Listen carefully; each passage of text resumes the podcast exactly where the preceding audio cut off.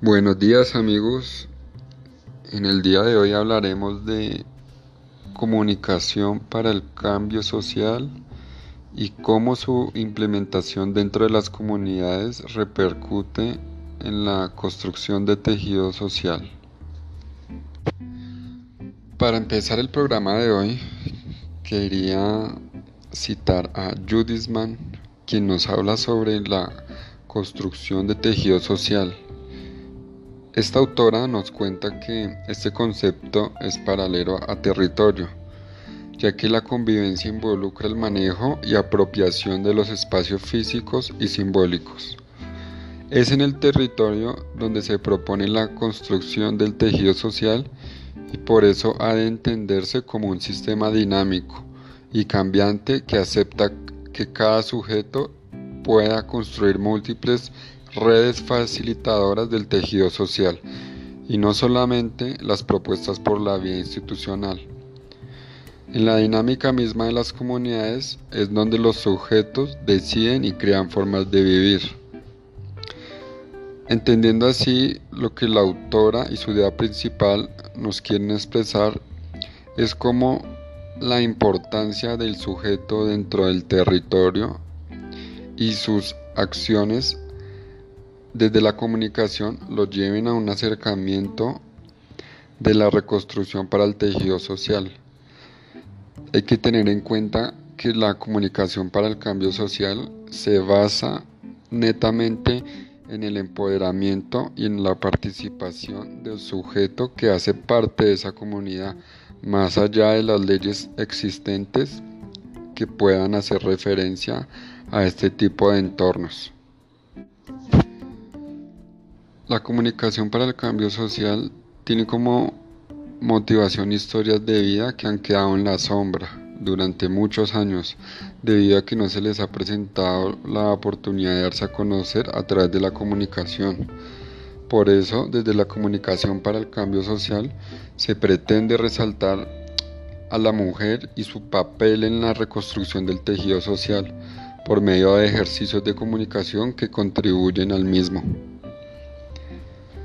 También, como lo afirma otro, otro informe académico citado desde la web Paz 2004, plantea que la violencia que por tanto tiempo ha marcado la vida nacional ha producido un desgarramiento del tejido social que le impide el conocimiento y la valoración positiva de las diferentes formas de diálogos que posibiliten a la identificación de, estos objetivos comunes. Entendemos así que solo por medio de la cultura, como dimensión fundamental y como panorama general del desarrollo, posibilita un proceso que conlleva múltiples diálogos horizontales como transversales y bidireccionales desde la comunicación para lograr una concertación entre el Estado y la sociedad en pro de la reconstrucción de las identidades rotas por la guerra.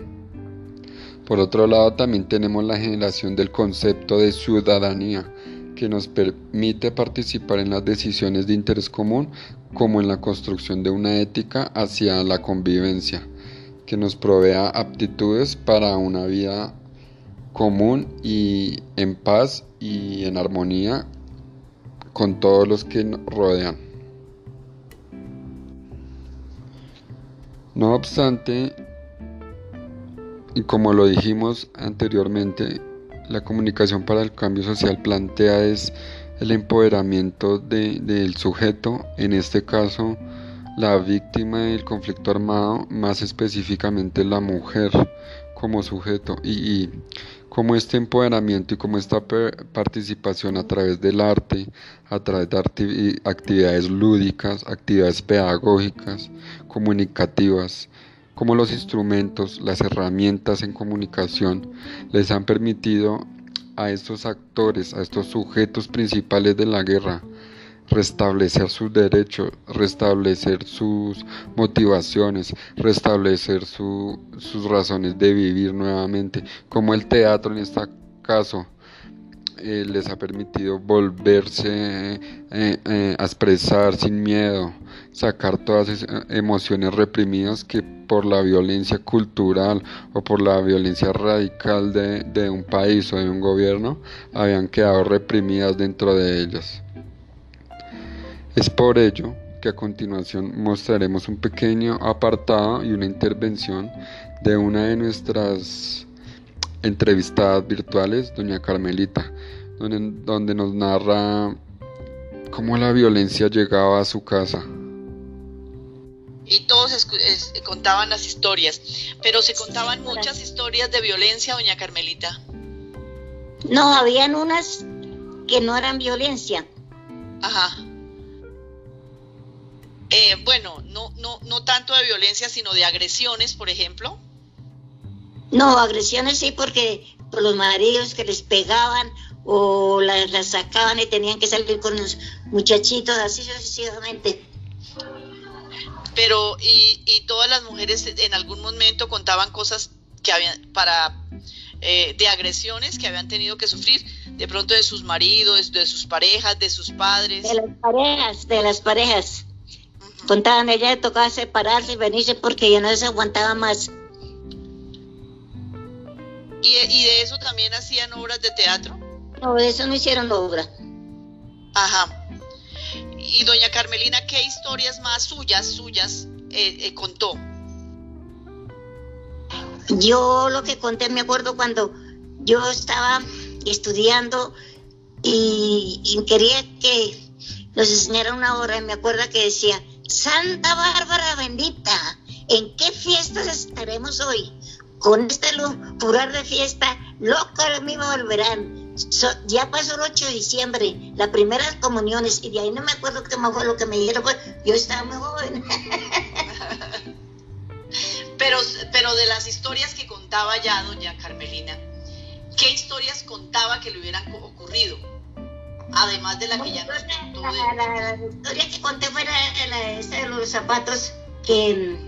Ah, una vez que, que nos pasó, que de la violencia mi mamita cogió y trancó la puerta bien y quitó la luz y nos encerró. Y llegaron la violencia a tumbar la puerta y todo, trancada la puerta y nada.